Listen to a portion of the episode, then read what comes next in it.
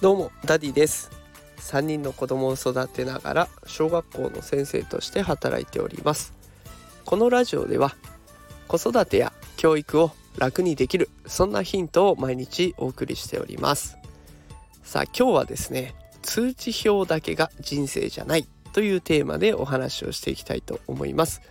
1学期が終わりに近づいてきましたね。そろそろ通知表をもらう時期っていう風になってきたと思います。そこで今日は通知表との関わり方について投稿をしていきます。よろしくお願いします。結論を先にお伝えしますと成績が悪くたって絶望する必要はないです。で私がねこんなことを考えた理由なんですけれども、えー、ボイシーという音声配信アプリで、えー、ワーママハルさん大石ハルさんという方がねあのニッチな力をこう伸ばしていくっていうことの必要性を放送されていました。でその放送がすごく感動的だったのでちょっとねこの放送の、えー、概要欄私の放送の概要欄にノートのリンクを貼っておきます。でそちらからあのボイシーにも飛べるようにしておきましたのでよかったら聞いてみてください。これ本当にあの全国の保護者の方とかあとはねお子さんにも是非聞いてほしいなって思うような内容になっています。では本題に戻っていきますが通知表の成績が悪かった場合これどう捉えたらいいかっていうとたかだか学校の勉強が肌に合わなかっただけなんですよ。でこれもちろんね開き直る必要はありません。勉強は生きる選択肢を増やすとかあとは考える力ここはうまくいかなかったらこうしろとかえここがうまくいったけどここがダメだったら何が原因だったんだろうとかでそういう考える力を伸ばすためには必要不可欠なので勉強はするべきです。だからだけど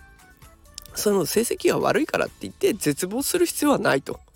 いうことですね。勉強はいまいちだけど他に得意な分野がきっとその子にはあるはずでスポーツかもしれないゲームかもしれない美術関係絵とか工作かもしれないし釣りとかねアウトドアのことかもしれない。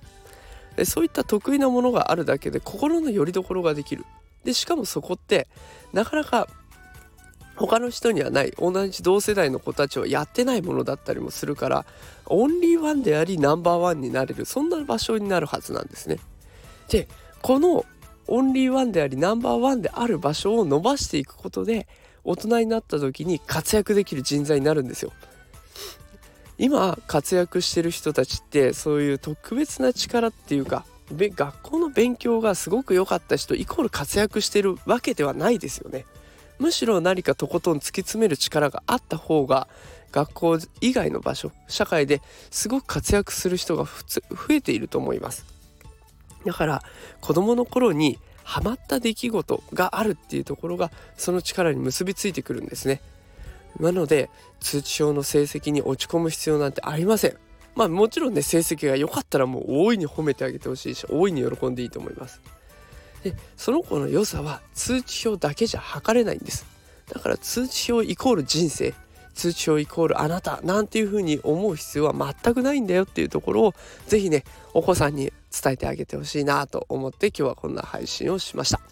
さあということで今日は通知表と、えー、か通知表の関わり方について投稿しました。少しでも参考になったら嬉しいです。ということで今日も最後まで聞いてくださってありがとうございました。また明日も放送します。明日も会いましょう。それではさようなら。